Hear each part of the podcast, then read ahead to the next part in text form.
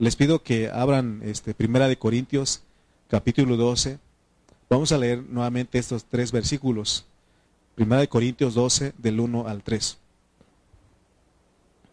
Dice la palabra de Dios, no quiero, hermanos, que ignoréis acerca de los dones espirituales. Sabéis que cuando erais gentiles, se os extraviaba llevándoos como se os llevaba a los ídolos mudos por tanto os hago saber que nadie que hable por el Espíritu de Dios llama anatema a Jesús, y nadie puede llamar a Jesús Señor sino por el Espíritu Santo. Nuestro tema en esta hora es estudiando los dones espirituales con responsabilidad y sin prejuicios. Eh, quiero que sepan ustedes que la iglesia este, podemos ejercitar los dones y más el don de, la, de hablar. Eh, cuando usted va a ir al doctor, va a ir este, a, una consulta, lo que ellos hacen es que usted hable, hable. No hay otra manera de que ellos sepan que lo que usted tiene, si usted no habla, no dice lo que siente. Entonces el hablar es bien importante. Eh, la persona que va usted al restaurante tiene que hablar. Tiene que hablar. Entonces el hablar para Dios es importante. Eh, entonces necesitamos nosotros entender, hermanos, que en la vida de la iglesia tenemos que hablar. Y tenemos en eso eh, consiste el profetizar, el hablar en lenguas, porque eso es lo que Dios, las funciones o los dones que Dios ha dado a, la iglesia. Entonces, eh, pero hoy, hoy día hay situaciones en las iglesias en las iglesias locales. Eh, pero Pablo, él fue, eh, habló en una forma muy sabia a los corintios, eh, les habló en una secuencia, porque se acuerdan ustedes que hablamos que el primer problema que, que, estaba, que tenía la iglesia en Corinto es la división. Y la división hace que vengan otros pecados, otros problemas, porque de la división viene la fornicación, y de la fornicación viene el pedir derechos y, de, la, de, ahí de exigir los derechos. ¿Se acuerdan que hablamos que entre la misma iglesia llevaban a los hermanos ante los jueces? Eh, y también eh, antes de eso estaba, había un hermano que estaba en el pecado de fornicación. Y bueno, después de eso también al abuso de la libertad, porque a libertad fuimos llamados, pero podemos usar eh, esa libertad como libertinaje. Entonces, esa es la, secuencia de los problemas. Entonces, tengamos cuidado porque aún como iglesia local podemos estar, divididos. Eh, no nos puede, no nos, eh, puede ser que no nos guste lo que está haciendo un hermano, la forma de él adorar, pero eh, al final de cuentas no estamos adorando para agradar a los hombres, sino que estamos haciendo para el Señor. Amén. Entonces, la, división es la raíz de todos los problemas en el cuerpo de Cristo. Por eso tenemos que aprender a no dividirnos de nuestros hermanos, no tener una mente divisiva. Eh, puede ser que muchos de nosotros tengamos una mente divisiva sin darnos cuenta. Por eso tenemos que orar y pedirle a Dios que nos ayude a discernir lo que es la división. Porque si nosotros no entendemos lo que es la división en la vida de la iglesia, entonces no vamos a saber eh, ¿Por qué venimos a cometer otros pecados? Acuérdense la secuencia que ya les mencioné. Entonces recuerden que no podemos, eh, hay prácticas que cada iglesia local tiene, eh, no son todas, las, no, por ejemplo aquí donde estamos en Pan de Vida, no todas las iglesias hacen lo mismo, cada iglesia tiene su práctica, ¿verdad? Eh, por eso no podemos tener preferencias. No podemos decir, ah, me gusta cómo tocan aquí en Tultitlán y, allá en Ocotlán, no, vamos a decir. O no me gusta cómo tocan en, en Hidalgo. Tenemos que disfrutarlo. Tenemos que disfrutarlo donde quiera que lleguemos, no solamente en pan de vida, sino que en todas las iglesias locales. Si usted, por ejemplo, va a Mies a visitar a los hermanos de Mies, tiene que disfrutarlos. La forma en que ellos adoran, las, las prácticas que Dios les da que ellos hacen, porque cada iglesia local es diferente. Es como una familia. Cada familia tiene su forma de vivir, de hacer las cosas. ¿Verdad? Entonces, este, por eso nosotros no debemos de dividirnos de ellos, porque todas las iglesias locales, esas son las que están en las ciudades, y todas esas iglesias locales forman el cuerpo de Cristo en todo el mundo. Por tanto, todos somos el cuerpo de Cristo, aunque tengamos diversidad en nuestras enseñanzas. Y eso es lo bonito porque Dios da diversidad, pero si nosotros nos centramos en Cristo, en la economía, no, no, vamos a contradecirnos, sino que vamos a ir en el centro. ¿De acuerdo? Entonces, eh, no podemos menospreciar a ningún cristiano por las prácticas que ellos hacen. Entonces se dan cuenta que no podemos dividirnos de los hermanos, porque es la raíz. En cuanto uno se divide de los hermanos, eh, tiene preferencias, entonces empiezan los otros problemas. Pero no, no con todos, estoy, eh, hay, porque hay grupos que dicen ser cristianos, pero no lo son. Y ahí sí hay una diferencia. No podemos tener comunión con los grupos que no son hermanos de nosotros, aunque ellos profesan que son cristianos. Por ejemplo, hemos, hemos señalado eh, en otros mensajes el grupo de los mormones. Ellos este, eh, no son hermanos de nosotros porque ellos tienen un tercer testamento y este y ellos le agregaron a la profecía.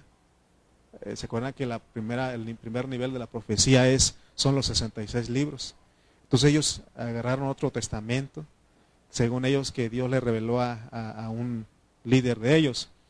Entonces se dan cuenta, por ejemplo, los testigos de Jehová, ellos este, también tienen otro libro. Eh, los adventistas tienen otro libro. Eh, todos estos grupos vienen a ser sectas, cada grupo, y se dan cuenta que ellos dicen que tienen la verdad. Ellos nunca van a decir que tienen, que son falsos. Ellos dicen, defienden, dicen, y es que nosotros tenemos la verdad. Y cada vez que alguien dice que tiene la verdad, pero nosotros aquí ya entendimos cuál es la verdad. La verdad no es el libro que, ellos tienen, la verdad es Cristo y la iglesia. Entonces, este, se dan cuenta que eh, los grupos que les mencioné, algunos de ellos este, eh, menosprecian a, Cristo, menosprecian a Jesús. Entonces, hermanos, eh, por supuesto que con ellos no, pero todas las demás iglesias locales, todos aquellos que creen en el Señor Jesucristo como su Salvador personal y que Cristo los ha lavado con su sangre, que los ha perdonado de sus pecados, que creen que Cristo resucitó y entró en ellos como el Espíritu Santo, todos ellos son nuestros hermanos son hermanos genuinos. solamente que en las, prácticas, en algunas prácticas, lo hacen, este, no hacemos iguales. Por ejemplo, nosotros aquí cantamos tres alabanzas los miércoles. Y hay otros hermanos que los miércoles se cantan cinco, seis. ¿Se dan cuenta? Entonces, eh, eh, Dios es, bueno porque nos da la libertad, pero eh, por eso les digo que no podemos dividirnos de las prácticas que hacen nuestros hermanos. Entonces, eh, ya entendimos que no podemos pelear con ellos acerca de prácticas externas. ¿Se acuerdan que decíamos del velo? ¿Qué pasa si usted llega a su pueblo o va de vacaciones o va a algún lugar y hay una iglesia cristiana y es la única que hay? Vamos a poner las hermanas. Usted llega ahí y tiene que congregarse. Yo siempre he creído de que donde usted llega, tiene que congregarse. Sí, tiene que buscar, tiene que haber una iglesia ahí. Tiene, y tiene que congregarse. Entonces, cuando llegue, usted llega a esa iglesia y la práctica de las hermanas de esa iglesia es que usan velo, ¿qué harían las hermanas, ustedes hermanas que están aquí? O aún los hermanos, estaríamos juzgando, ah, están mal y que eh, tienen velo. No, tenemos que entrar con ellos. Y si, y porque hay lugares donde dicen las hermanas tienen que ponerse velo. Y si le dan un velo, ¿qué tiene que hacer la hermana? Ponerse. Porque ya entendimos cuál es el significado del, velo. Por ejemplo, si ellos llegan y, están ahí este, cantando y, algunos tienen la costumbre de danzar, de brincar, ¿qué tiene que hacer usted? Unirse a ellos, porque si no va a parecerse raro usted. ¿Sí o no? Entonces, hermano, tenemos que aprender a ver las prácticas que hacen los hermanos que no nos divida eso, porque acuérdese que la división es un problema serio, pues. Amén, disfrutemos a ellos. Este, entonces, porque la Biblia dice que a paz nos ha llamado Dios, tenemos que estar en paz con todos. Entonces tenemos que saber con quiénes nosotros podemos tener una afinidad y un respeto y un amor. Por eso no podemos pelearnos por las prácticas, porque hay diversas prácticas en la vida de la iglesia, en las iglesias locales, y hoy vamos a estar viendo eso. Es más, inclusive en una iglesia local, eh, no todos los hermanos ejercemos el mismo don. Cada quien hace algo de acuerdo al espíritu que le da, porque es, eh, dice que el espíritu reparte a cada uno según la gracia. Leamos otra vez 1 Corintios capítulo 12, versículo 1 al 2, dice, no quiero, hermanos, que ignoréis acerca de los dones espirituales. Fíjense, lo primero que dice es que no ignoremos acerca de los dones espirituales, porque hay dones espirituales que Dios ha dado a la iglesia. Dice el versículo 2, sabéis que cuando eras gentiles, se os extraviaba, llevándoos como se os llevaba a los ídolos mudos. Oigan bien, pongan atención lo que dice aquí.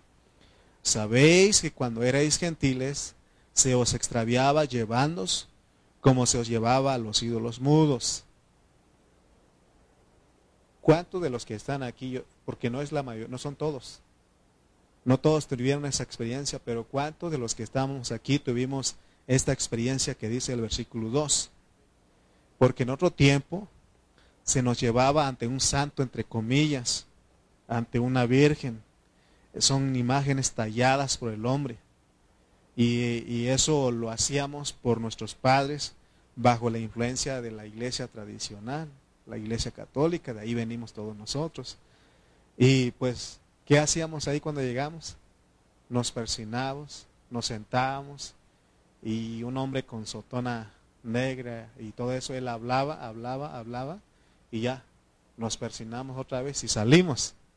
Es lo que está diciendo aquí, porque también los, los este, Corintios, quizás no estaba la iglesia católica ahí todavía, en, así como hoy, pero ellos también tenían la costumbre de ser llevados a los diferentes ídolos, porque ellos tenían este, sus ídolos. Por ejemplo, tenían a, Atenea, eh, tenían a diversos este, ídolos ahí, dioses según para ellos. Tenían a Zeus, a muchas cosas que ellos tenían ahí. Entonces Pablo le dice, así eran ustedes cuando eran mundanos, cuando eran gentiles, se los llevaba a ustedes.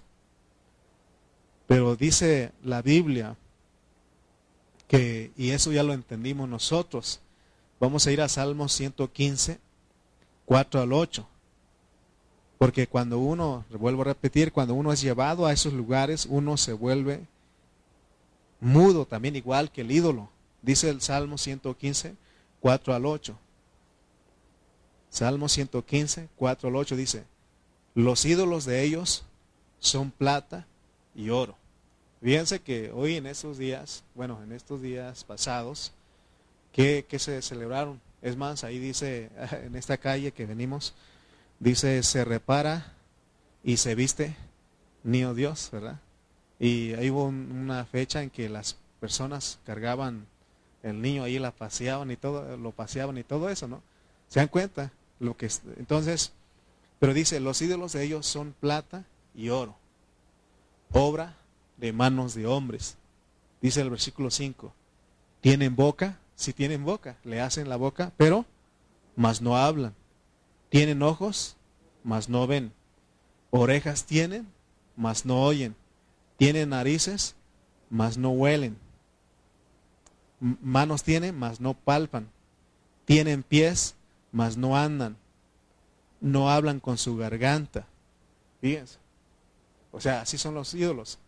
Y dice en el versículo 8, semejantes a ellos son los que los hacen y cualquiera que confía en ellos. ¿Se da cuenta? ¿Usted alguna vez confió en algún, en la Virgencita, en algún ídolo?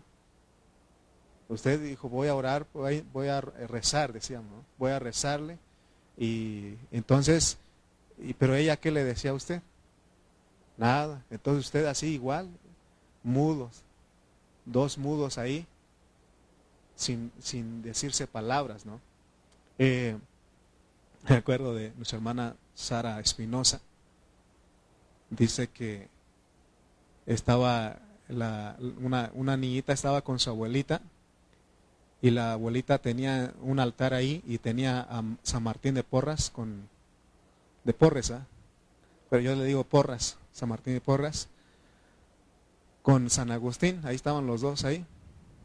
Y la niñita fue a la, a la, iglesia y en la escuela dominical les enseñaron que la maestra Araceli, digo, la maestra, enseñó que, que, que, los, que ese es un ídolo que no, así le leyó el Salmo 115. Y la niñita llegó a casa y le dice a su abuelita, abuelita, esos no tienen, no son Dios.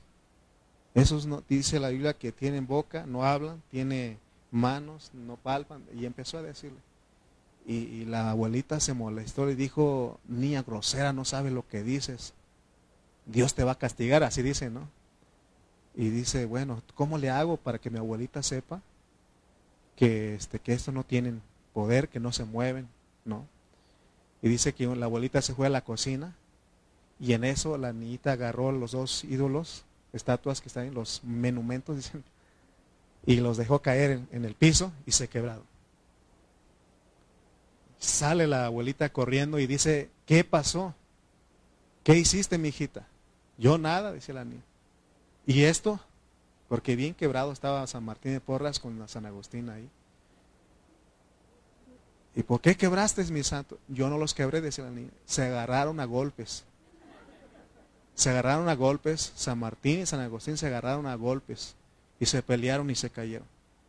¿Cómo crees que pueden hacer? Ellos no hacen eso. Abuelita es lo que quería decirte, que ellos no hacen nada. ¿Ok? Ríase pues. Recuerden que no soy, no soy cómico. Hermano, volvamos al punto pues. Así nos conducíamos cuando éramos gentiles. ¿sí? Allá en Oaxaca, ahí donde yo soy, en esa parte, eh, la gente tiene la costumbre de ir a, a, la Virgen Juquila. hacen una caravana y se van una fecha ahí. Eh, como lo hacen acá en, en, la, en, la, basílica, ¿no? Hay un tiempo en que van de rodillas y todo eso, y ahí va uno. Y, usted no podía cuestionar. ¿Y por qué no? Tenía que ser silencio, usted nada más va a eso. Entonces, ahora fíjense que eso es lo que veníamos, pero sin nosotros, sin darnos cuenta, salimos de una religión para entrar en otra religión. Salimos de la religión católica para entrar en la religión cristiana. ¿Por qué? Porque hay muchos hermanos que son mudos en las reuniones de la vida de la iglesia. Porque no cantan, no alaban a Dios, no dicen nada. Si usted no expresa nada aquí en la reunión, entonces usted tiene un Dios que es un ídolo mudo. Pero Pablo dice que nosotros sabéis que cuando erais gentiles, se os, llevaba, se, os extraviaba llevándoos como se llevaba a los ídolos mudos, pero ahora ya no. Por eso Dios dice que hay dones en la iglesia para que los ejercitemos. Amén. Por eso es importante que en la reunión cantemos, que adoremos, que alabemos, que aplaudamos. Es más, si quiere danzar, hágalo para su Dios, para nuestro Dios, porque Él es un Dios vivo. Él no es como los ídolos que dice Salmo 115, que tienen boca, no hablan, tienen pies, no andan, tienen manos, no palpan. El Dios nuestro, sí, porque somos semejantes a Él. Es un Dios que alaba, es un Dios alegre. Decía una hermana, ¿no? Cantaba una alabanza que decía, yo tengo un Dios que es alegre, muy alegre, dice. Amén. Por eso le cantaba a Emily hace rato. No puede estar triste un corazón que alaba a Cristo. No puede estar triste un corazón que alaba a Dios. Pero hermanos, aquí mudos a veces estamos. ¿Qué tiene que hacer usted aquí? Adorar al Señor, alabarlo. ¿Ya ven? Ni amén dicen ustedes. Amén, apenitas. Sí. Dice el Salmos 30, versículos 11 al 12. No tenemos un Dios mudo. Amén. Amén. Se me hace que en la próxima reunión les voy a regalar algo a ustedes para que hablen. Salmos 30, 11 al 12. ¿Lo tienen? Dice Salmos 30, 11, 12. Vamos a leer pues. Has cambiado mi lamento en baile. Diga conmigo. desataste mi silicio y me ceñiste de alegría. Por tanto, a ti cantaré. Gloria mía. Y no estaré callado. Jehová Dios mío. Te alabaré para siempre.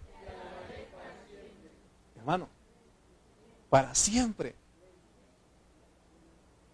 Por eso aquí, no lo hagan tanto porque yo lo digo. Ustedes tienen que ahí, pero hagan lo, que está diciendo. No lo digo yo por, por estar, este, eh, ¿cómo se dice esa palabra? No lo digo para estarlos molestando o para enfadarlos, porque la Biblia dice, y no estaré callado.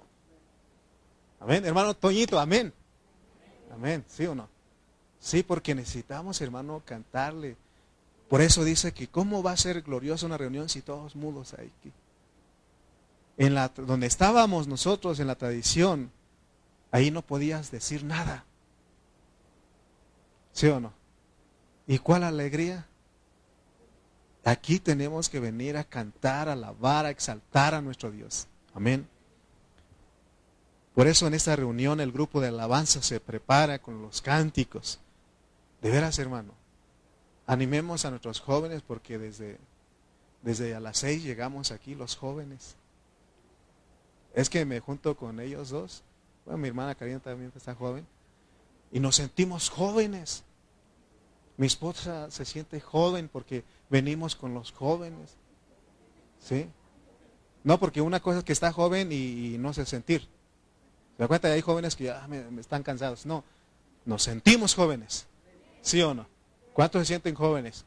Amén, nos sentimos jóvenes. Tenemos que eso, hermano, entonces eso anima. ¿Se acuerdan ustedes que en el mensaje anterior dijimos que hay hermanos que animan? ¿Usted cree que el que está serio, el que no dice nada, me anima a mí? ¿No da que no? Entonces, hermanos, ¿qué hacemos con los instrumentos? Y ponemos en la pantalla las letras para que todos canten, para que todos juntos cantemos. Eh, hace tiempo los hermanitos tenían que traer su himnario aquí, su coritario, le dicen de coros, y tenían, y ahí estaban ahí. Pero ahorita tenemos a nuestro, nuestras manos todo. Al menos que no vengan nuestros técnicos, nuestras hermanas que nos ayudan aquí, no habrá, pero siempre, la otra vez que no pudieron venir, sí hubo, sí o no. O sea, siempre logramos, aquí está la pantalla, si no, mejor lo entregamos al hermano que donó esto. ¿Verdad? Pero no, venimos nosotros a cantar, por eso todo nos lo preparamos. ¿Para qué? Para que usted cante con nosotros. Porque cuando usted habla, usted está sirviendo a un Dios que no es mudo. Es un Dios alegre, Él es un Dios que canta, un Dios que habla. Amén. Por eso en las reuniones tenemos que ejercitar los dones. Si algún hermano tiene el don de profetizar, hágalo para edificar a la iglesia, pero recuerdan que ya hablamos de los tres niveles, de cuatro niveles de, la profecía. Y si alguien habla en, lenguas, tiene el don de hablar en lenguas angelicales, que lo hable. Amén. Y si hay interpretación, que lo hable fuerte, para que la iglesia sea edificada, porque lo habla fuerte en lenguas y hay, hay interpretación, entonces la iglesia es edificada. Y si no hubiese interpretación, que lo hable calladito, se puede. Que lo hable él porque él está hablando con Dios y no podemos impedir eso. Amén. Entonces, ya sea en lengua extraña, en lengua angelical o en alabanza, en adoración, en el lenguaje humano, tenemos que hablar en nuestras reuniones, porque nuestro Dios no es un Dios mudo. Porque dice que si Dios es el que habla, si confiamos en Él, entonces hermanos somos semejantes a Él, entonces nosotros tenemos que hablar. Amén. Muy bien. Por eso siempre les digo, antes de venir a la reunión, agarren unos amenes, amén, pónganselo en su bolsa, unos gloria a Dios, unos aleluyas, unos te amo Señor, algo que tiene que traer para que cuando usted llegue aquí lo diga. Me acuerdo de un compañero del trabajo, llevaba tan chiquito él, le decíamos suazo. No creo que entre a ver este la transmisión. Chiquito y, este, tenía su familia. Y llegaba al trabajo, hable y hable y hable, y guiri, guiri, que esto y que. Hermano, y se acercaron unos, cuando en la hora de la comida, decían unos otros compañeros, decían, Me imagino que este en la casa no lo dejan hablar, por eso viene a hablarnos aquí, decía. ¿No? Y, entonces aquí, hermano, usted puede hablar. Donde quiera que usted vaya, tiene que hablar del Señor.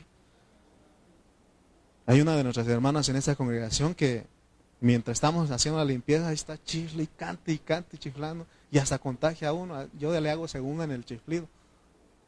¿Sí? Es lo que Dios quiere, es lo que a eso Dios nos trajo a nosotros. ¿Sí o no?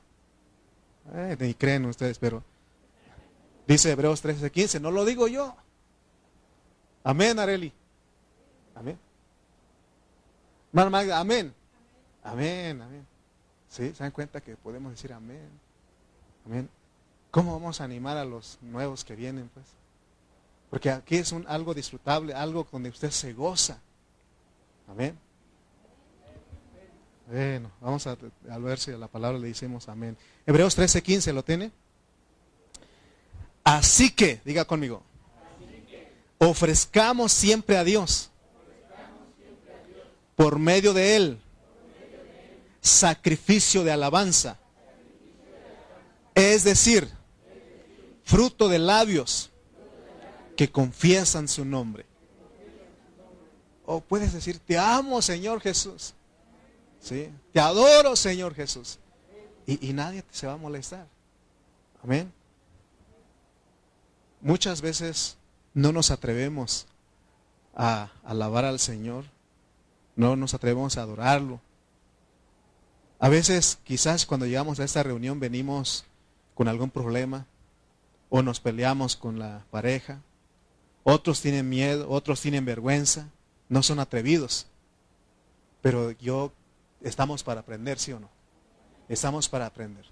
Quizás cuando iniciamos la alabanza usted no abrió sus labios, pero tiene que aprender a abrir sus labios. Tiene que aprender a cantar, a alabar, a adorar, a exaltar al Señor. Amén. Porque para eso Dios nos, nos congrega. Amén. Yo me acuerdo en mis inicios. No hablaba, no oraba, no era tímido, no podía orar, pero un, un tiempo que aprendí a exaltar a mi Dios. Me acuerdo en la iglesia en Burlington cuando empezamos, llegaban, nuestros hermanos de la otra iglesia de Bellingham y ellos llegaban y, fíjense hermanos, la otra vez les he dicho que desde la entrada de la puerta ellos amamos a los hermanos. Cristo es hermoso, Cristo es poderoso, Él es nuestro Salvador. Hermano, entraba el grupito que nos visitaba, hermano. No, pues eso nos animaba. Y nosotros ya estábamos ahí, no decíamos nada. Y un día dije, yo quiero eso. Yo quiero hablar lo que ellos hablan. Me acuerdo cuando el día que comencé, porque también soy como Pedrito atrevido. Y me acuerdo que un día le dije a, creo que estaba el pastor Cayetano y otro hermano ahí, eh, y le dije, apóyenme con un amén. Y entonces empezó, empecé yo a, a hablar, y le decía, Señor, tú eres nuestro centro, tú eres nuestro escudo, oh Señor, te alabamos. Y ellos decían, amén, amén, ¿no? Y así nos animamos. Ya empezamos, entonces ya nuestras reuniones se volvían unas reuniones gloriosas donde había gente que adoraba, alababa a Dios. Pero se tiene que aprender. ¿Ok? Mire, por eso les dije que, que, no nos tiene que molestar si alguien dice gloria a Dios. Por cierto, Marcos no pudo venir hoy, pero él es un hermano que adora al Señor. Eso a mí me anima. Eh, entonces, que no nos moleste cuando alguien dice amén, que dice gloria a Dios, que dice aleluya, te amo Cristo. No nos tiene que molestar, al contrario, tienes que unirte a ese hermano para que tu reunión, hermano, sea una reunión gloriosa. Es más, descansas. Que no dicen desembucha, dilo, dilo para que descanses, ¿sí o no? ¿Sí? Es más, me acuerdo una hermana en, en Nayarit decía, hermano, cuando digo groserías, hasta descansa mi alma. Hermano, alaba a Dios y descansa tu espíritu. ¿Sí o no? Sí, me decían, hermano, digo, es que ella estaba habituada a decir groserías, malas palabras, ¿no? Y dice, hermano, y cuando empiezo, de repente me suelto y hasta descansa mi alma porque las traigo aquí. Y ya, ya con el tiempo le dije, hermano, ahora alabe a Dios. Descanse, nos descargue todo lo que trae al Señor. Amén. Alabemos al Señor, amén. Por lo menos tienes que decir amén a la palabra. Y me crean ustedes, tres nada más dijeron amén. Amén, hermanos. Ok. Nehemías 8:6. Nehemías 8:6. Porque no estoy inventando nada. ¿Se acuerdan? Por supuesto que tenemos en la oración, les enseñé a los hermanos que tenemos que decir amén. ¿Se acuerdan? La oración del martes, los que vinieron. Y, este, y tampoco tenemos que decir amén a todo, pues. ¿Se acuerdan que la otra vez estaba yo predicando, le decía, este, o quieren ustedes ir al, infierno, al lago, no, ¿cómo le decía? O quieren ustedes ir a las tinieblas de afuera. ¿Y qué dijo el hermanito? Amén. Y le dije, ¿quieres ir también? Tranquilo, o sea, no a todo. Tienes que escucharlo, tienes que escuchar lo que estamos diciendo y cuando Dios te indica tienes que decir amén, ¿sí o no? No sea no todo, porque también, eh, vamos a mi hermano Beto, eh, le echo cinco kilos de alitas, amén, ahí no va, ahí no va, ¿verdad?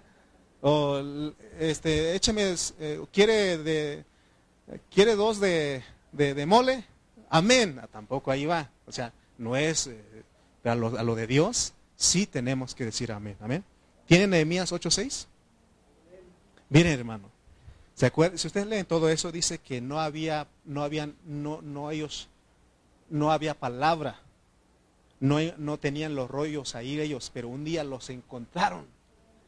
Y dice que, eh, está hablando de Nehemías y Esdras, el sacerdote Esdras, dice, bendijo entonces Esdras a Jehová, porque encontraron la palabra y todo el pueblo respondió. ¿Cómo respondió? Dos veces dijeron sí o no. Amén, amén. Y se humillaron y adoraron a Jehová inclinados a tierra. ¿Se dan cuenta que no estoy Amén, dijo, ¿sí o no? Entonces tenemos aún, tenemos que traer un amén, decir amén a la palabra, pues.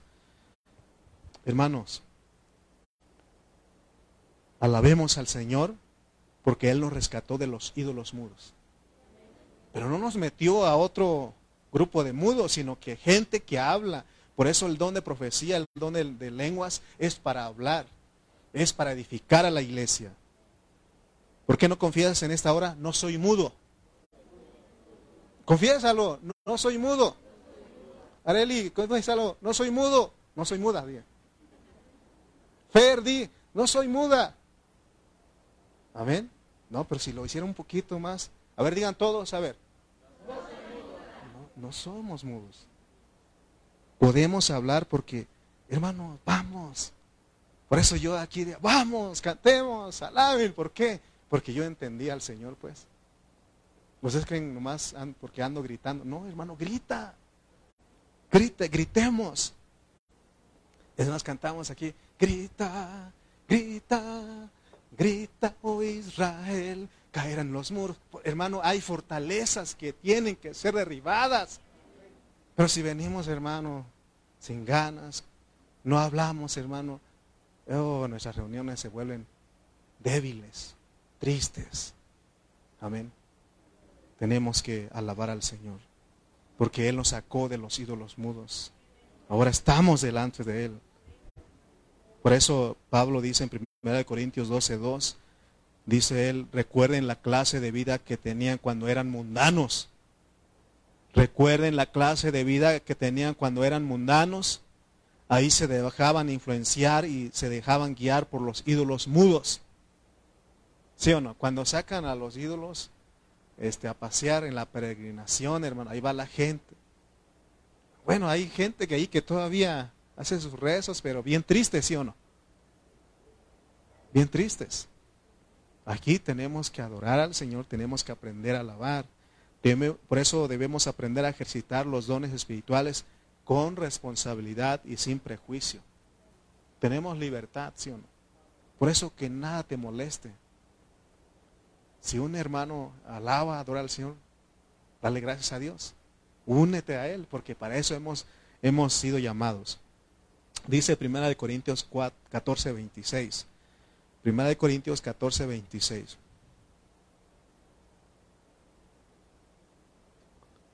Primera de Corintios 14, 26. Es una pregunta que hace, ¿verdad? Dice, ¿Qué hay pues, hermanos? ¿Qué hay pues, hermanos? Cuando os reunís, cuando se reúnen, cada uno de vosotros tiene salmo, tiene doctrina, tiene lengua, tiene revelación, tiene interpretación, hágase todo para edificación. En las reuniones dice que debe haber salmo, doctrina, enseñanza, lengua, estamos hablando de lenguas angelicales, revelación, interpretación, es para edificación. O sea que alguien que viene aquí y alaba al Señor, adora al Señor, eh, o dice su salmo, su eh, enseña, lengua, revelación, interpretación, eso edifica a la iglesia. Amén. Pero hay muchos hermanos que no entienden cómo funcionan los dones espirituales. Ya hemos dicho que para algunos grupos de cristianos dicen que los dones ya cesaron y otros y también otros han abusado de los dones espirituales. Y otros están confundidos, no saben qué hacer. Pero Pablo dice, no quiero hermanos que ignoréis acerca de los dones espirituales. Veamos cómo funcionan los dones espirituales. Por ejemplo, el de profecía. Nosotros tenemos que pensar lo que decimos ahí. Si yo quiero profetizar, tengo que pensar lo que voy a decir. Porque cuando uno habla tiene que estar seguro que damos un salmo. Pero no los salmos que escribió David, no los salmos que escribió Moisés ni los otros salmistas, sino es hablar tu propio salmo, tu propia experiencia, tu propia alabanza. Amén. Que salga ahí. Por eso aquí, hermano, tenemos que inspirarnos por el Espíritu Santo y hablar los salmos, hablar las enseñanzas. Y si alguien habla en lenguas, que lo hable. Amén. Todas aquellas personas que escribieron los salmos, los 150 salmos, ellos se inspiraron en el Señor. Nosotros también podemos inspirarnos en nuestro Dios. Y en la reunión podemos decir nuestro salmo. Por eso hay todo eso, hay salmo, hay enseñanza, hay doctrina, hay lengua, revelación, interpretación. Así funciona eh, el profecía. Tengo que pensar lo que voy a hablar, pero en el caso de las lenguas, Allí también ha habido, mal, eh, se ha malinterpretado porque eh, hay hermanos que no saben cómo funciona, pero estos dones tenemos que saberlos usar y no abusar de ellos. Dice Pablo, ¿se acuerdan que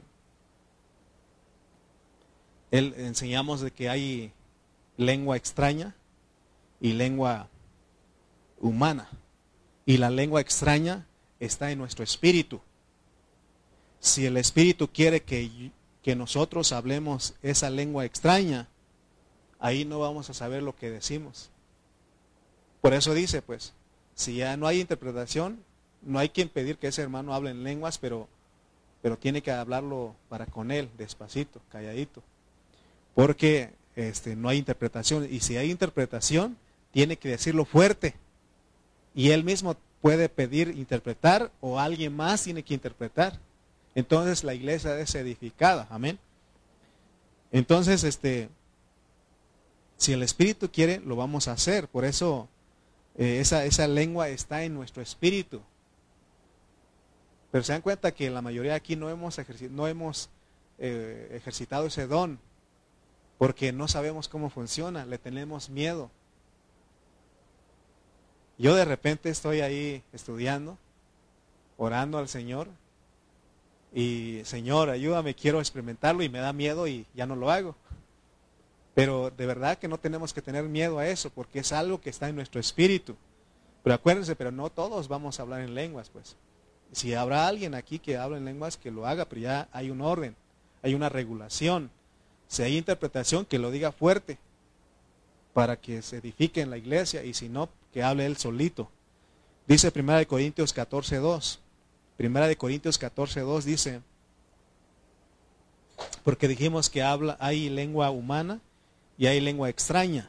Primera de Corintios 14, 2 dice, porque el que habla en lenguas no habla a los hombres, está hablando de lengua extraña, lengua angelical, sino a Dios, pues nadie le entiende, aunque por el Espíritu habla misterios. O sea que el que habla en lenguas ni él mismo entiende a veces, porque es su espíritu el que habla con Dios. Y dice que él mismo, pero sí Dios puede dar que él interprete o que alguien más interprete lo que está diciendo. ¿sí? Y eso es, eso es, algo bonito, pues. Pero eso es en nuestro espíritu. Por eso les decía yo el otro día eh, que el, el, domingo les decía que cuando es que nuestro espíritu está abierto más a Dios, cuando vamos a dormir. Por eso es importante que antes de ir a dormir, oremos al Señor. Pensemos en Él y le digamos, Señor, me abro a ti.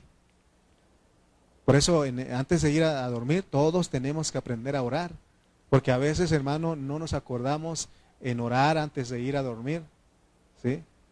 Me acuerdo que decían que un hermano decía ah, que él no tenía la costumbre de orar antes de, de, acostar, sino que hasta que despertaba, porque aún en sus sueños pecaba.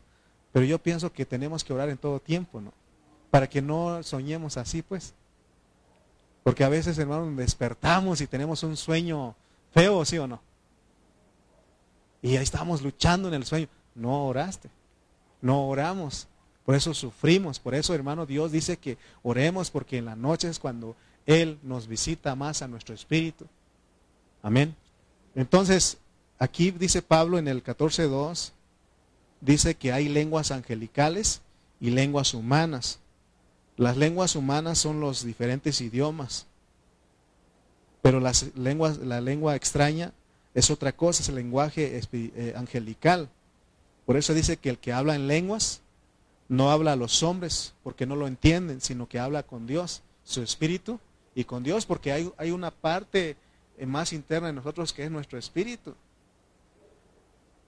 Yo leí el libro de un hermano que él escribió y dice que cuando, por ejemplo, habla de los siervos, de los pastores, de todos ellos, de los ancianos, que cuando un hermano, una, una, sí, un hermano de la iglesia viene y le cuenta el problema, dice que el, el, que está escuchando, el anciano, el pastor, tiene que ejercitar su espíritu para escuchar qué es lo que el hermano dice en su espíritu realmente, porque se dan cuenta que nosotros siempre nos justificamos nunca reconocemos que nosotros somos, eh, somos parte del problema o somos culpables, siempre nos justificamos, ¿no? Y a veces el que escucha se deja guiar por eso y no, no escucha el espíritu de la persona. Dice que cuando hablamos también nuestro espíritu habla. Y, pues no, no sabemos porque no lo hemos ejercitado. Se dan cuenta que cuando alguien viene a decirnos, a pedirnos un consejo o decirnos algo, nosotros no lo escuchamos. Ya estamos pensando qué decirle. A veces lo interrumpimos y decimos las cosas. Hermano, dice Santiago que seamos prontos para oír y tardos para hablar, para escuchar qué es lo que la persona dice. Pero son experiencias que nosotros no hemos, no hemos tenido.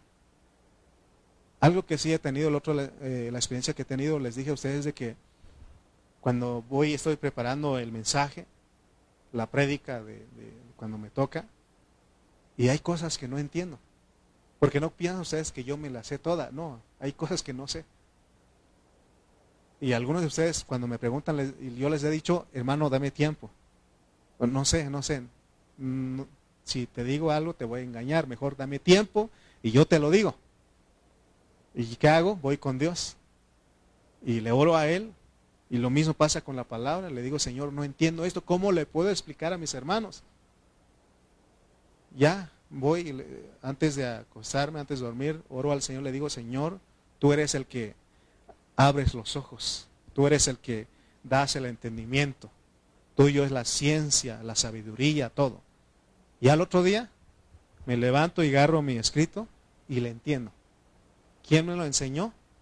Mi espíritu, me lo hablaron porque mi espíritu me hizo comprender sabiduría. Amén. Entonces, porque ahí está, pues, pero necesitamos nosotros tener la experiencia, pues. Amén. Entonces, en el hablar en lenguas, tenemos que hacerlo con responsabilidad y aún enseñarlo de una forma balanceada para así poder ayudar a nuestros hermanos, porque se acuerdan que hay dos escuelas, dos extremos. Están los bautistas, presbiterianos, metodistas, ellos se llaman fundamentales porque ellos dicen que eso de los dones ya no hay, ya cesaron. Pero también está la iglesia del otro extremo de los pentecostales y ellos dicen que hay que fuego, ¿verdad? que espíritu, que el Espíritu Santo, el fuego del Espíritu, y hay que hablar lenguas, y hay que tumbar, y hay que, ah, ¿verdad? Hasta le pegué aquí para que... Y así lo hacen, hermano. Y, mucho fuego, y, ¿no? pero nosotros tenemos que en un balance. Amén. Por eso nuestro tema, con responsabilidad. Si vamos a ejercitar los dones, con responsabilidad y sin prejuicio. Tenemos que anhelar estas experiencias de los, las experiencias de los dones espirituales, porque el objetivo es edificar a la iglesia, no es para que yo sea grande. Si un día Dios me permite experimentar eso de hablar en lenguas, no es para que yo sea visto, no es para que usted sea grande, no es para edificar a la iglesia, porque hermano, de hecho dice que el profetizar es mayor que hablar en lenguas, ¿no? Yo no he, no he experimentado el hablar en lenguas angelicales, aunque les he dicho que mi espíritu sí, porque entiendo las cosas de Dios cuando no lo entiendo, cuando no lo entiende mi mente, mi espíritu sí, porque al día siguiente o pasado unos días lo entiendo. Muchos hermanos me han dicho, hermano, ya lo entendí, ¿sí o no? Ya lo entendí. Una hermana, nuestras hermanas una vez me dijo, hermano, tenía tantas dudas, pero ya entendí. ¿Sí o no? ¿Quién se lo dijo a usted? Su espíritu. ¿Se dan cuenta? Pero, pero ya de hablar lengua extraña así, eh, audible, no lo hemos experimentado muchos de nosotros. Pero hay hermanos aquí que han experimentado y yo les he dicho, háblenlo, háblenlo. Si hay interpretación, díganlo a la iglesia. ¿sí? Entonces, hermanos, eh, respecto al hablar en lenguas, también ha habido abuso. O, también, mire, hay hermanos que han, copiado lo que, lo que, otros dicen. Eh, pero eso es hacerlo con irresponsabilidad. Me acuerdo, estaba viendo un, este, un documental ahí de un hermano que se llamaba Gigi Ávila. Eh, Ávila, él, él, hablaba en lenguas y randa, saba, quién sabe qué tanto, ¿no? ¿Y qué hacían los demás hermanos? Pues lo imitaban, lo que le copiaban. No, es que es una experiencia que Dios te da a ti. Y, no es algo aprendido ni repetitivo, creo yo. Es algo que Dios te va a dar y, tú lo vas a hablar. Yo no he tenido la experiencia, pero sí, a veces me meto ahí y le digo, Señor, quiero. Y este, pero también no quiero, tengo de tener cuidado por causa de los ángeles que hay. Pero puede uno ser confundido. Amén. Entonces, hermanos, no nos debe asustar si alguno de, alguno, alguno de nuestros hermanos Dios los usa para hablar en lenguas. Porque dice que el que habla en lenguas no piensa en lo que va a decir, solamente dice un lenguaje, un lenguaje extraño para nosotros, pero dice que lo hace por el Espíritu. Amén. Por eso Pablo en 1 Corintios 14, 39 dice, así que hermanos, procurad profetizar y no impidáis el hablar en lenguas. Por eso, les digo que esos, estos dones Dios los ha dado en la iglesia. Y si alguien lo va a hacer, que lo haga siempre para edificar. Amén y dice que pida poder interpretar o que alguien más interprete. Amén. Para eso estamos hablando. Entonces, acerca del abuso que ha habido, Pablo reguló este problema. Y él enseñó que cuando hablemos en lenguas, que si no tenemos interpretación para la iglesia, que lo hablemos calladitos. Pero si hay interpretación para la iglesia, que lo hablemos fuerte. Porque se va a dar un mensaje, una, una palabra, una enseñanza a, la iglesia de parte de Dios. Amén. Pero ha habido eh, mucha, mucho abuso de, dicen algunos, dicen de los evangelistas. No evangelistas, sino evangelistas, porque son listos, pues vivillos. Porque, por ejemplo, alguien dice, Eh, se dan cuenta que hay gente, Dios me dice que aquí hay cinco hermanos que tienen que dar mil pesos cada quien. Y Dios me lo dice. Sí. Y han abusado de los hermanos. Y aún si quieren hablan en lenguas para una señal de que Dios les dijo. Pero eso es, hermano, eso no es correcto, eso es, es abusar, ¿verdad?, de la gentileza de los hermanos. ¿Ok? No podemos hacer eso. Entonces, este, nosotros tenemos que hacer, aprender a hacerlo. Por eso le digo que tenemos que eh, hacerlo balanceada. La Biblia dice que sí hay esos dones, pero la verdad que sí se ha habido. Alguien me mandó una ocasión este, un video de una profeta que le decía a los hermanos, esta fila, los de a 100 dólares, En esta otra fila los de 50. En esta otra fila los de 20. A ver, dice, ¿tú cuánto vas a dar? Eh, creo que el hermano dijo 20 dólares. Espérate tu turno, primero el de 100. Imagínate, hermano. Imagínate, ese es un abuso, pues. Por eso eh, nos dicen allá afuera que todos los pastores somos buenos para hasta sacar el último centavo. ¿Verdad? Y este, y hermano, por eso nos critican, pues, pero realmente eso es hacerlo de una manera irresponsable. No podemos abusar. Amén. Por ejemplo, también dice, por ejemplo, dice, este, hay, hay lenguas que dicen, este, por ejemplo, vamos a decir que una muchacha, una joven en la iglesia se llama Ángela. Y, y, yo digo, angelitis, casitis con paquitis. Dios dice que Ángela tiene que casarse con Paco. ¿Verdad? Entonces, este, ¿qué pasa con los que creen eso? No, pues el profeta, el profeta del apóstol Lalo lo dijo. ¿Y qué pasa? A los pocos, pocos meses se divorcian. ¿Sí? Tenemos, no tenemos que abusar de cosas, porque es lo que el abuso, pues. Pero también hay quienes dicen que ya no hay. Entonces, son extremos. Nosotros tenemos que aprender cómo funcionan y todo el tiempo tenemos que ver por la iglesia. Amén. ¿Quieres que te profetice Areli? Arelitis, Dicite Dios. Ah, no. Mejor oro por Areli. Oro por Clarita, oro por Fer, oro por Emiliano, aún oro por Emily. No, no nos urge a Emily. Faltan muchos años. Pero tenemos que orar desde allá. ¿sí? Oro por mi hermana Martita. No, dice Garón, no, no, no, ya dijimos que no. Entonces no nos debe dar miedo el hablar en lenguas si Dios así lo manifiesta. Las lenguas son para los incrédulos, mientras que la profecía es para los creyentes. Amén. Entonces, de acuerdo a las enseñanzas de Pablo, las lenguas están en nuestro espíritu. Vuelvo a repetir, yo anhelo hablar en lenguas. se lo he dicho al Señor, pero Él tiene su tiempo. Si Dios me lo concede un día, lo voy a experimentar. Pero también hay otros dones. Yo he tenido la, experiencia de profetizar y lo he hecho en los tres niveles. A veces Dios, me acuerdo de una joven, este, decían los papás, hermano, ¿qué vamos a hacer con mi, con mi hija? Y, es así y así, me dijeron. Y yo le dije, no se preocupe, ella va a tener un bebé y se va a calmar. Y sí, a los pocos meses se embarazó y tuvo su bebé. Y se calmó porque ¿quién tenía que cuidar al bebé? ¿Sí o no? Entonces, hermanos, nosotros tenemos que aprender a orar aún en lenguas. Si Dios, si es Dios te dio ese don, hazlo. ¿Verdad? Pero eso dice Pablo, ¿hablan todos en lenguas? No.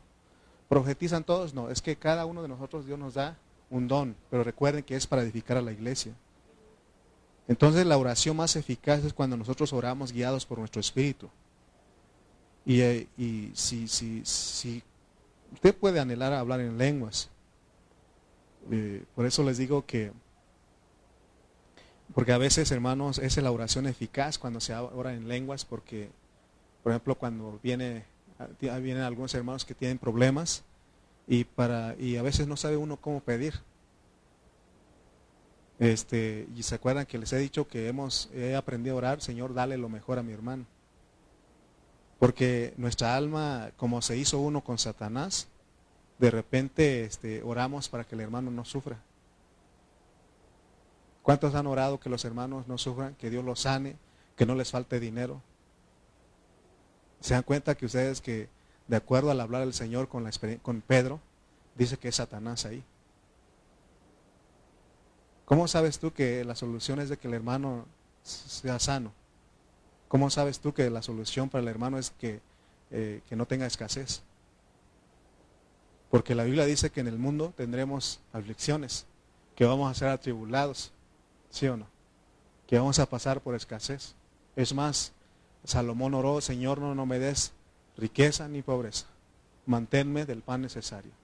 Eh, creo que es, eh, ¿quién es el que oró? Que dijo, aunque no haya vacas en la majada, aunque no haya este, uvas en las vides, aunque no hayan este, ovejas en los corrales, con todo eso te alabaré, Señor. ¿Sí o no? Eso sí emprendieron. Entonces a veces nosotros, dale esto, mi hermano, ayúdalo. Acuérdate, porque entonces tu alma mejor ora en el Espíritu. Pide a Dios que hable, ores en lenguas y es más efectiva tu oración. Pero ya te dije cómo se tiene que orar también. Señor, dale lo mejor a mi hermano. ¿Sí? Pero a veces nosotros queremos solucionar el problema de todo mundo y Dios dice, espérate. ¿Cuántos se acuerdan ustedes cómo actuó Jesús cuando en la enfermedad y muerte de Lázaro?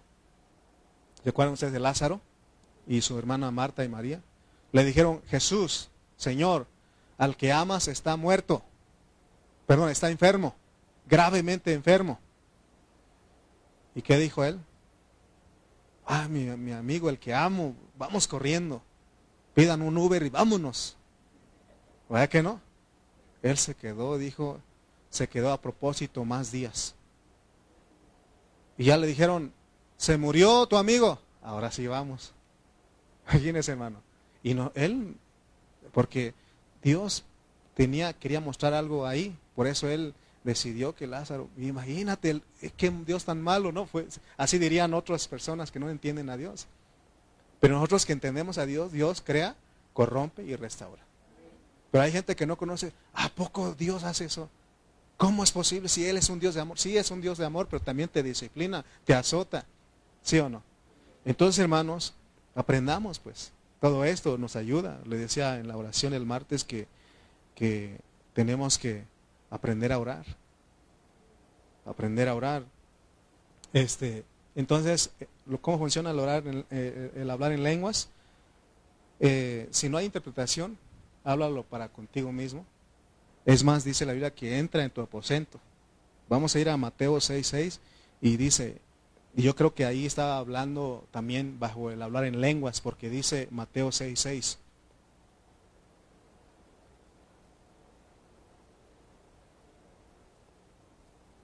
Dice Mateo 6.6, mas tú cuando ores, entra en tu aposento y cerrada la puerta, ora a tu Padre que está en secreto y tu Padre que ve en lo secreto te recompensará en público. ¿Se dan cuenta?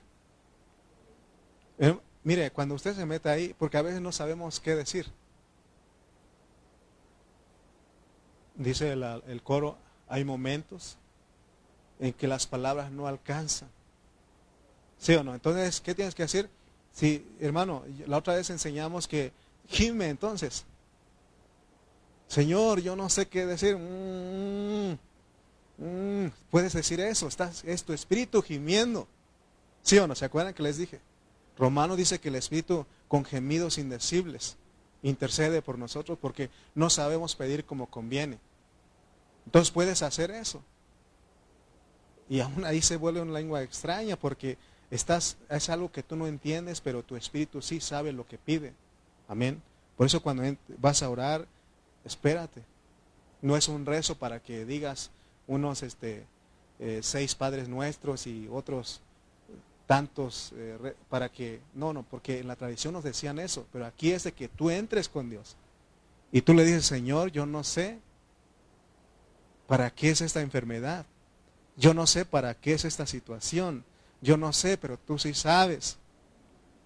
¿Se acuerdan que un día el diablo le, le pidió permiso para zarandear a Pedro? Le pidió permiso. Nos han pedido para darte una zarandeada, una buena zarandeada. Una buena revolquiza, creo yo, ¿no? Entonces, este, ¿y qué dijo el Señor? Este, que la boca de Satanás se haga chicharrón, dijo. ¿Qué dijo? He orado para que no te falte la fe. He rogado para que no te falte la fe. ¿Qué necesitan los hermanos cuando estamos en alguna situación así? En enfermedades, en problemas, en situaciones difíciles. ¿Qué necesitamos? Que la iglesia ore para que no nos falte la fe. Pero a veces nosotros somos fáciles y decimos, Señor, eh, levántalo y sácalo de ahí. Pero el Señor dice, es que eh, yo sé lo que Él necesita y necesita un jaloncito de orejas, necesita una disciplina, ¿sí o no? Amén. ¿Se dan cuenta que aprendemos a orar de esa manera? Amén. Entonces, este, Entonces ya terminamos. Amén, dice. Amén. Entonces Pablo dice, no quiero hermanos que ignoréis acerca de los dones espirituales. Sabéis que cuando eras gentiles se os, se os extraviaba. Estamos bien perdidos, ¿sí o no? Llevándoos como se os llevaba a los ídolos mudos. Hermanos, no estamos en la reunión de los mudos, amén. no, no estamos en la reunión de los mudos, sino que estamos en la reunión de todos los que hablan. Entonces más nos vale que en la alabanza, cuando ponen las letras, cuando está la prédica, por lo menos un amén. Di un gloria a Dios. No me lo estás diciendo a mí, se lo estás diciendo a, a tu Dios, a nuestro Dios. Si quieres, grita. A ver, Juanito, alaba a Dios. Amén, dilo hermano, Su, fluye. Amén. A ver, Toñito. Sí, pero te amamos, Señor. Tú eres mi redentor, tú eres mi salvador. A ver, una de las hermanas, hermana Karina.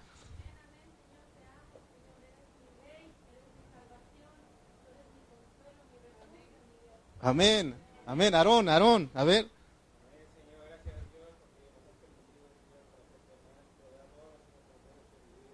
Amén. Amén. Amén. ¿Alguien quiere hacerlo sin imponer? ¿Alguien más? Amén.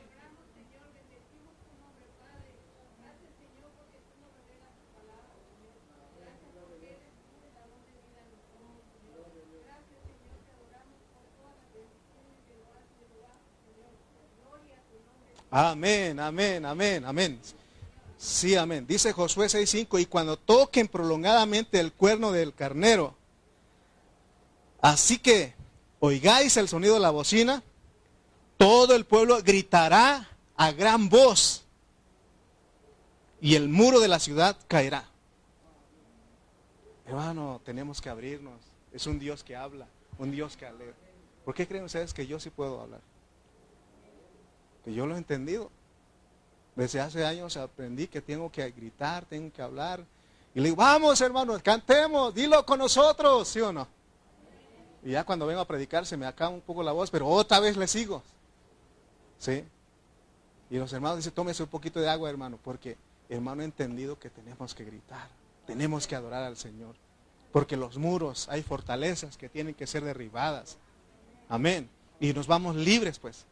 Porque aquí vienes a descansar, vienes a fluir. Y tenemos que fluir. Amén. Amén. Amén, hermana Martita. Amén, amén. Él es santo, diga, Él es santo, Él es poderoso. Quiero adorarte, exaltarte. ¿Se da cuenta? Lo que cantamos, porque Él es santo, Él es poderoso, Él es maravilloso, Él es precioso, Él es mi salvador, Él es mi redentor. Jehová es mi pastor, dice. Amén. Él es todo para nosotros. Amén, hermanos. Quiero seguir predicando a ustedes hasta la medianoche. Hermanos, porque dice el versículo 3 y con eso termino. perdón, 1 Corintios 12, 3. Más con estos tres versículos no podemos salir. Dice 1 Corintios 12, 3. Por tanto, os hago saber que nadie que hable por el Espíritu de Dios llama anatema a Jesús. Y nadie puede llamar a Jesús Señor sino por el Espíritu Santo. ¿Qué quiere decir aquí? Hay un principio fundamental para, que para saber que nosotros estamos hablando correctamente, porque se tiene que hablar correctamente. Porque tenemos que hablar correctamente y es bajo un principio fundamental que es no hablar mal de Cristo. Porque dice, nadie que hable por el Espíritu de Dios llama anatema a Jesús. O sea que anatema es maldecir. No podemos maldecir, sino que hablar bien de Jesús. En esta reunión hablamos solamente bien de Cristo. Hablamos bien de Él. Por eso en la reunión hablemos bien de Cristo. Por eso tú tienes que decir, Señor, tú eres santo. Tú eres el rey, tú eres mi salvador, tú eres mi redentor, tú eres justo, tú eres todo, Señor que no es Él, Él es el gran yo soy. Amén. Ese es el principio fundamental. ¿Por qué? Porque todo se hace bajo el señorío de Cristo. Por eso dice que nadie puede llamar a Jesús Señor si no es por el Espíritu. Tú puedes decirle, Señor, tú eres mi Señor, tú eres mi Rey. Amén. Tú eres mi todo. Entonces cuando nosotros alabamos al Señor Jesús, cuando lo exaltamos, lo hacemos en el Espíritu. ¿Quieres tú estar en el Espíritu en la reunión? Alaba al Señor. ¿Qué les he dicho a muchos hermanos? Hermano, te viene el sueño, invoca el nombre del Señor. Dice, Señor Jesús. Te amo, Señor Jesús. Por lo menos tienes que decir amén, pero es un amén glorioso, pues. Juanito tiene buen, buena voz, fuerte, pero ahora también se la apagó. ¿Qué pasó? Toñito lo he escuchado gritar también. ¿sí? A Beto lo he escuchado gritar, ¿cómo que no? ¿Sí o no? Las hermanas en la casa gritan también. Y eso es estar, pero gritar de Dios, hablar bien de Él. ¿Sí o no? Hablar bien de Él, alabanza, adoración, decir lo que Él es, eso es hablar bien de Él y estamos en el Espíritu. Pero si nosotros estamos distraídos, si estamos nada más checando nuestro celular, los mensajes de WhatsApp, ¿tú crees que los hermanos están ahí en el Espíritu? ¿Sí o no? Distraídos están nuestros hermanos. Y casualmente tendrá un mensaje en tu WhatsApp. Yo no reviso nada, hermano, ahí lo dejo. Yo no creo que en esta hora, dos horas, este, va a hacer una diferencia. Dios tiene cuidado de todo. Amén. ¿Usted cree que cuando alguien se distrae checando su celular, checando sus mensajes de WhatsApp, entra llamada y sale a contestar, ¿usted cree que Dios se goza en eso? ¿Dios se alegra en eso? No, porque estamos distraídos. Satanás ya ganó ventaja. Por eso dice que ahí pues hermanos, cuando reunís, cada uno de vosotros tiene salmo, tiene doctrina, tiene lengua, tiene revelación, tiene interpretación. Hágase todo para edificación. Vamos a, estar, a continuar hablando de los dones porque en el capítulo 12 y 14 nos habla de los dones y ahí nos vamos a dar cuenta de algo que esos dones, la base para hablarlos es Cristo, porque Cristo es amor. Por eso Pablo escribe en el 2, capítulo 12, habla de los dones y pone un capítulo 13 y hasta el 14 habla de, los dones, pero en el 13 habla del amor. Amén. Porque tiene que ser, los dones tienen que funcionar en amor. Si nosotros tenemos amor por la iglesia, amor por los hermanos, entonces aquí van a haber milagros, aquí van a haber maravillas. Es más, ni tenemos que decir mucho, solamente someternos al Señor y decirle, Señor, si tú quieres, hazlo. Que se haga en tu voluntad y se hacen las, eh, ocurren milagros porque hay amor entre nosotros. Porque dice, ¿de qué me sirve si doy de comer a muchos? Si doy mi cuerpo a quemar por, las personas y no tengo amor, nada soy. Tiene que ser en amor. Amén. Por eso, hermanos, tenemos que procurar, tenemos que anhelar los dones espirituales, pero tenemos que hacerlo con responsabilidad. Amén. Amén. Bueno, por los tres que dijeron amén, pónganse de pie entonces. Hermano, nuestra reunión va a venir a ser una reunión gloriosa, totalmente espiritual. Tus afanes, tus cosas que tienes ahí en casa, de todas maneras allá van a estar. Lo más importante que este tiempo puedas tú experimentar la eternidad, experimentar lo espiritual. Amén. Vamos a orar, vamos a pedir al Señor que bendiga, nos bendiga en esta hora. Amén. Bendito seas Padre Celestial, porque nos has hablado, Señor, nos has mostrado cómo deben ser nuestras reuniones. Perdónanos, Padre Santo, porque se nos olvida de dónde nos sacaste, Señor. Y tú eres un Dios que hablas y por eso tenemos que hablar. Tú eres un Dios, Señor, que, eh, Señor, no, no eres un Dios mudo, sino que eres un Dios, Señor, que hablas. Por eso tenemos que alabarte. Ayúdanos, Señor. Enséñanos cómo tenemos que adorarte, cómo tenemos que alabarte, Padre. Gracias por tu iglesia. En el nombre de Cristo Jesús. Amén y amén. Amén.